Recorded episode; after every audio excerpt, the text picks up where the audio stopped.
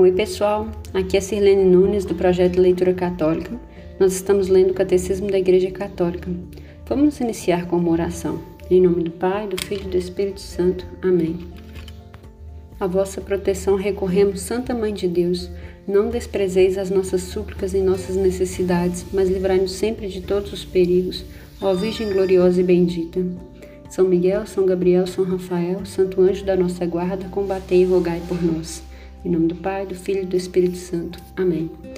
Então, pessoal, nós avançamos bastante aqui na leitura dos artigos e agora nós estamos no artigo 7, que na minha opinião vai ser um dos mais interessantes, porque a gente veio falando da moral, né? E agora a gente vai falar das virtudes. Né? O que, que a gente falou até aqui, fazendo um breve resumo assim? A gente falou é, da moral, da formação da moral, da consciência, é, de discernir o que, que é certo o que, que é errado, das paixões, né? Dos, das coisas que são atos humanos mesmos. Agora, nas virtudes, a gente vai falar de algumas coisas ainda que são atos humanos, mas algumas coisas que são da parte de Deus.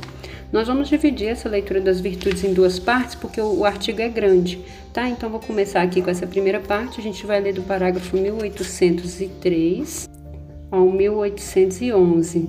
E aí, depois, a gente continua com as virtudes teologais. Então, vamos começar hoje. Diz assim: Ocupai-vos com tudo o que é verdadeiro, nobre, justo, puro, amável tudo o que há de louvável, honroso, virtuoso ou de qualquer modo mereça louvor.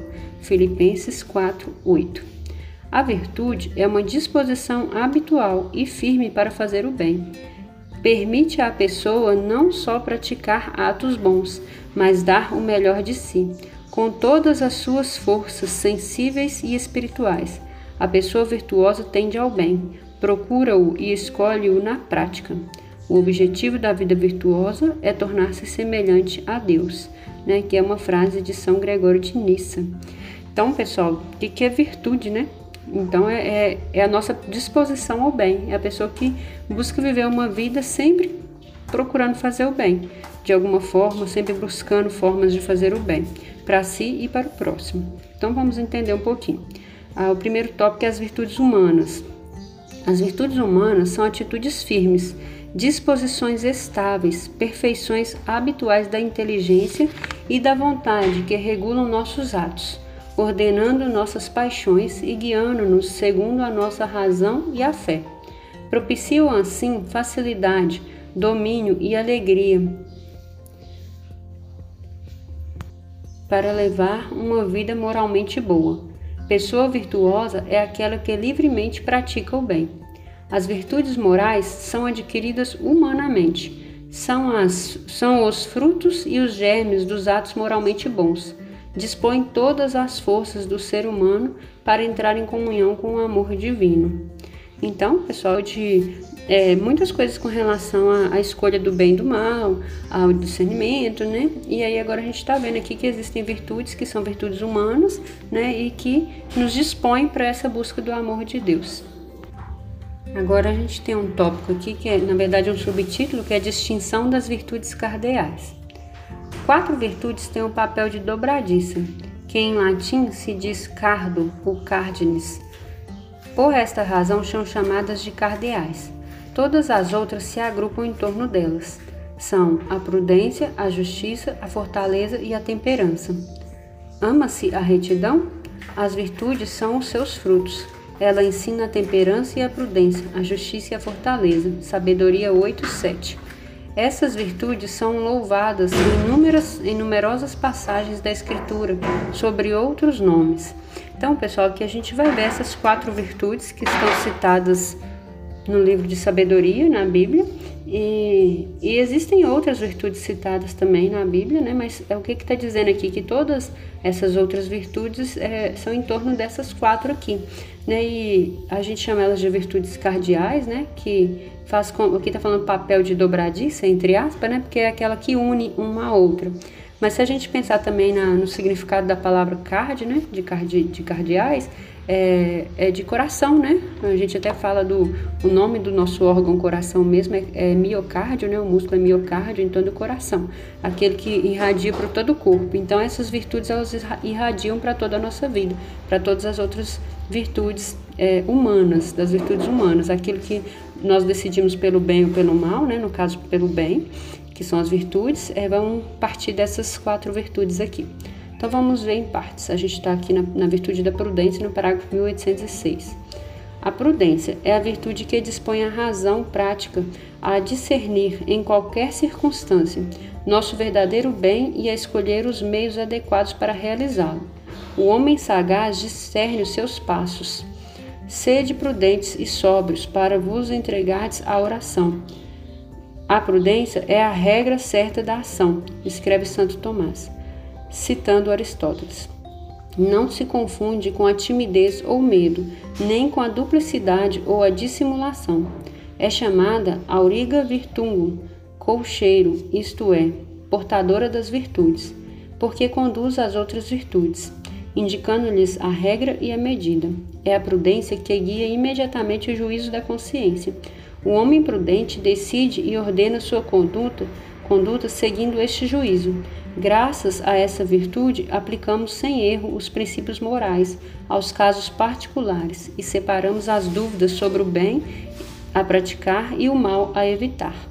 Então, olha que bacana, né, pessoal? Então, é uma virtude é, carro-chefe aqui, né? A, a, virtude da prudência é, é, aquela virtude que vai nos ajudar a discernir entre o bem e o mal, que vai fazer parte do nosso juízo de consciência.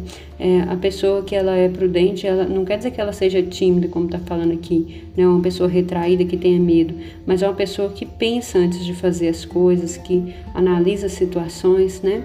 Eu gostei dessa frase aqui de Santo Tomás, né, que a prudência é a regra certa da ação, ou seja, é, a gente erra menos quando a gente age com prudência, né? Eu falo erro menos porque às vezes a gente erra, né, assim mesmo, mas a gente tenta buscar uma vida é, prudente, né, coerente com a nossa vida de fé também. Muito bacana. Agora a próxima é a justiça. É a virtude moral que consiste na vontade constante e firme de dar a Deus e ao próximo o que lhes é, de, o que lhes é devido.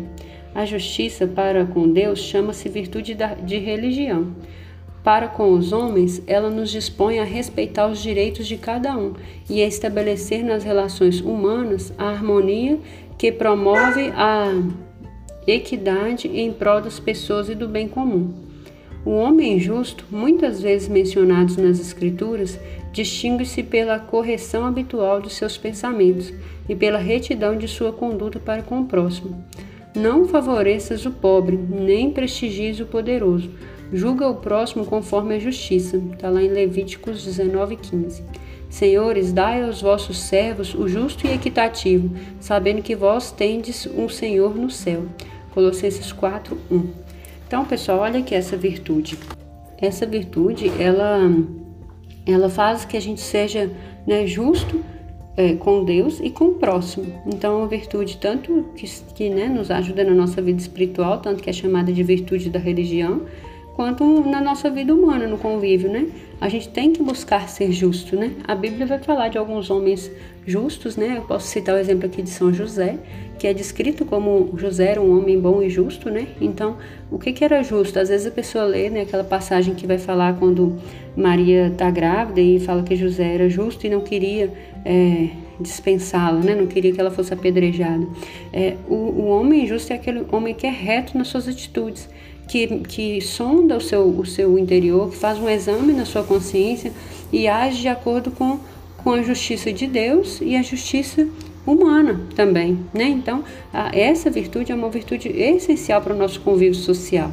Né? E a gente sabe que muitas vezes aí no meio social a gente vê muitas injustiças, né? Mas até tem um dito popular que fala que a justiça de Deus não falha, e realmente não falha, né? Então a gente tem que buscar viver essa virtude na nossa vida, né? Uma virtude moral que nos ajuda principalmente na vida social.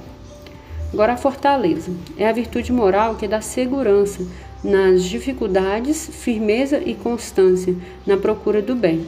Ela afirma a resolução de resistir às tentações e superar os obstáculos na vida moral.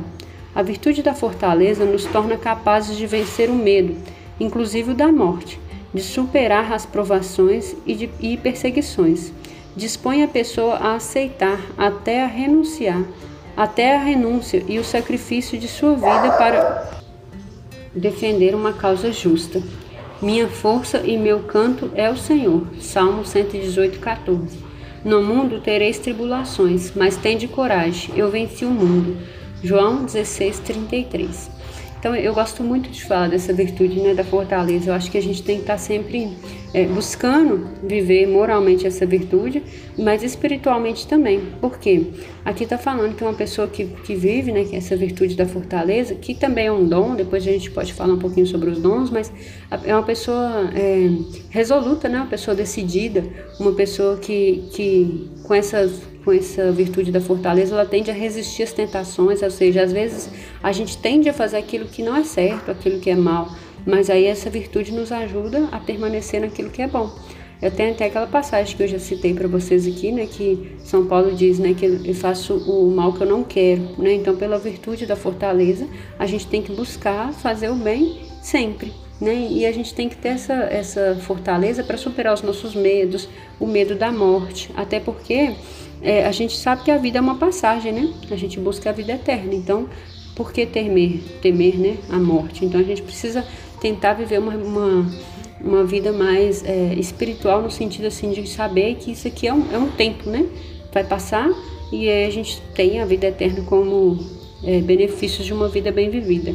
Então, é, essa virtude ajuda nesse sentido. E aqui no final Está naquela passagem também que eu gosto muito de João, né? Que Jesus fala, né? No mundo tereis tribulações, mas tem de coragem, eu venci o mundo. Então quer dizer, seguir Jesus, viver a fé, não quer dizer que é uma vida mansa, tranquila, né? Haverá tribulações e por isso a gente precisa exercitar essa virtude. A última agora é a virtude da temperança. É a virtude moral que modera a atração pelos prazeres e procura o equilíbrio no uso dos bens criados assegura o domínio da vontade sobre os instintos e mantém os desejos dentro dos limites da honestidade. A pessoa temperante orienta para o bem seus apetites sensíveis, guarda uma santa discrição e não se deixa levar a seguir paixões do coração. A temperança é muitas vezes louvada no Antigo Testamento. Não deixeis, não te deixeis levar por tuas paixões e refreia os teus desejos. Eclesiástico 18:30. No Novo Testamento é chamada de moderação ou de sobriedade. Devemos viver com moderação, justiça e piedade neste mundo. Tito 2:12.